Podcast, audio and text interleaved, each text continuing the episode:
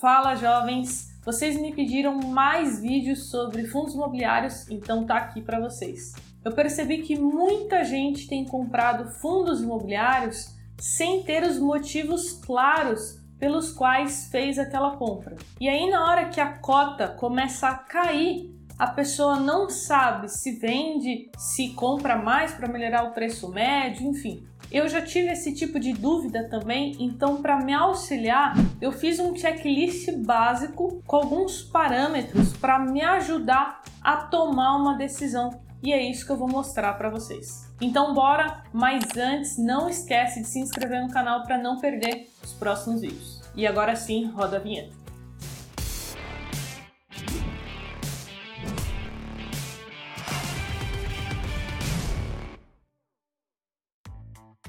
E cara, se você não me segue no Instagram, você tá perdendo tempo porque eu abro caixinha de perguntas toda semana e tento responder o máximo de perguntas lá no meu inbox. Então me segue lá para aprender diariamente comigo.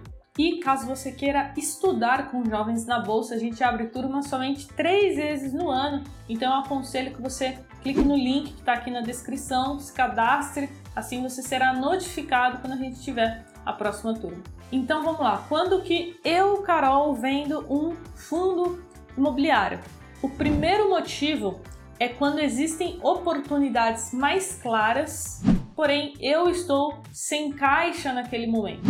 Um exemplo prático foi quando eu vendi KNRI11 para comprar a LZR11. O KNRI11 foi o primeiro fundo imobiliário que eu coloquei na minha carteira de FIIs. Ele é um fundo híbrido pois dentro da carteira dele possui edifícios corporativos e centros logísticos. E depois de algum tempo, eu comecei a aportar no ALZR11. E aí, há pouco tempo atrás, teve uma oferta né, de subscrição, que basicamente é quando o cotista né, ele pode comprar mais cotas daquele fundo imobiliário que ele possui, porém com um valor abaixo ali de mercado, com um desconto. Porém, eu não estava com muito caixa e queria aproveitar aquela oportunidade.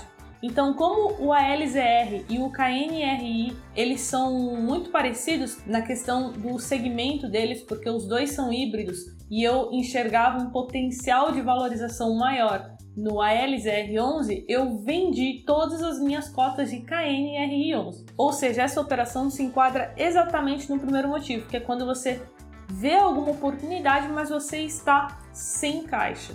Nesse caso, eu me desfiz de um fundo imobiliário e comprei mais cotas de outro fundo.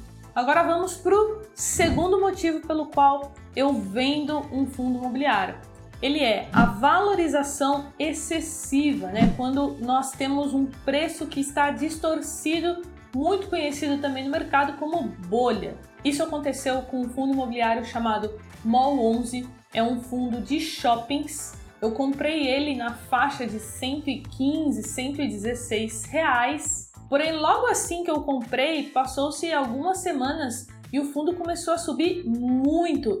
Em poucos dias o fundo tinha subido 20%, o que não é muito comum para fundos imobiliários. Logo, o que eu deveria ter feito? Eu deveria ter vendido porque eu percebi que tinha sido uma alta, né, muito expressiva e muito rápido e que provavelmente haveria uma correção. Porém, é muito fácil, né? Eu vejo as pessoas falando, é muito fácil a gente falar depois que acontece olhando para o retrovisor. Então, eu não vendi as cotas que eu tinha do fundo imobiliário, ele acabou corrigindo o que era esperado, mas eu deveria ter vendido lá no topo e depois ter recomprado. É claro que não é fácil, né, fazer isso. Dessa vez eu não consegui fazer, mas quando acontece essas situações em fundos imobiliários que não é tão comum, né? Isso costuma acontecer um pouquinho mais com de forma mais expressiva com ações, é algo que eu busco fazer para colocar esse lucro no bolso e depois recomprar. E o terceiro motivo e último é quando o fundo ele começa a perder os fundamentos pelos quais você comprou ou porque você não enxerga mais uma expectativa de valorização das cotas. Exemplo, você comprou um fundo imobiliário porque você confiava na equipe de gestão, na gestora, porém ela cometeu um erro muito grave no mercado, alguma coisa do tipo, e você perdeu a confiança. Logo, você não se sente mais confortável em manter aquele fundo. Outro exemplo, estava no, nos planos do fundo, eles anunciaram né, que pretendiam comprar dois imóveis para aumentar ali o portfólio do fundo e aquilo não se concretizou. O gestor vem mostrando dificuldade em fazer isso. Também é um motivo que pode fazer com que você não queira mais permanecer no fundo. Ou também a gente tem aquele caso que a gente não vê perspectiva de valorização das cotas. Isso aconteceu comigo com um fundo imobiliário que eu tinha chamado BBPO11. É um fundo de agências bancárias do Banco do Brasil. Foi um dos primeiros fundos que eu coloquei na minha carteira, acredito que o segundo ou terceiro, e foi se passando o tempo e eu fui percebendo que estava ficando mais arriscado permanecer naquele fundo. Então eu não saí, mas eu também não fiz mais aportes nele. E aí, nesse ano, o Banco do Brasil anunciou que ia fechar as agências bancárias, né? Muitas agências, aí veio a pandemia que intensificou essa coisa do home office. Então, por eu, Carol, não enxergar uma possível valorização das cotas, pelo contrário, a casa de análise que eu acompanho os relatórios estava indicando venda, né? Que o fundo tinha potencial de desvalorização.